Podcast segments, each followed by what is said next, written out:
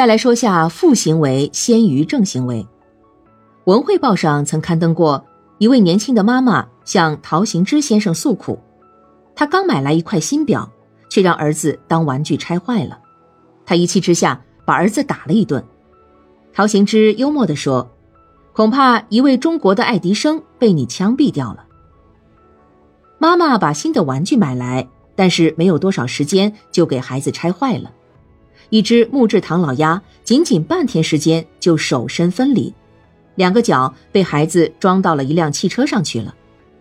正因为如此，有些幼儿园不愿意把玩具给孩子们玩，用一个精致的玩具柜把它们陈列起来。要玩也专门买一些拆不坏的单个零件的玩具。在幼儿园里。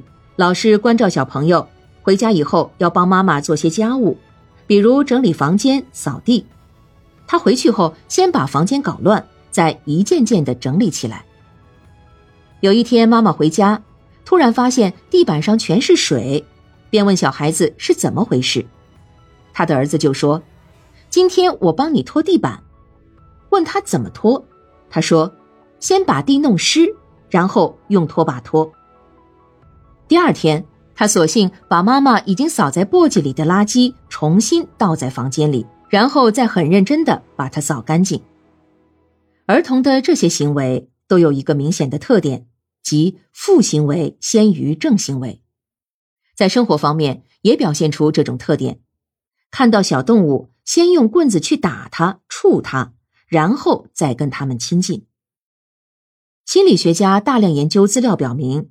那些最容易帮助小朋友的幼儿，往往是攻击行为特别明显的小朋友。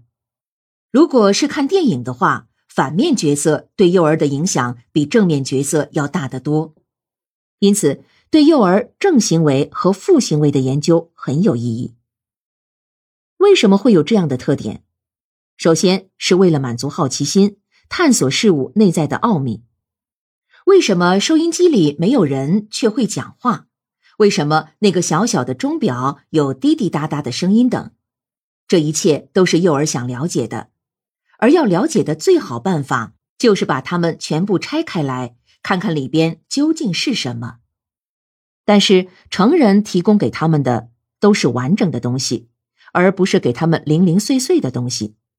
这些东西都是成人劳动的结果，是作为一种完整的成果放在他们面前。他们不可能对这些成果再进一步完善，所以留给他们能够做的事情，则是先破坏，然后再恢复起来。由此可见，负行为先于正行为的特点，在某种程度上是对成人包办一切、替代一切的反抗。他们反抗成人剥夺他们想体验过程的做法，因此先破坏再建设。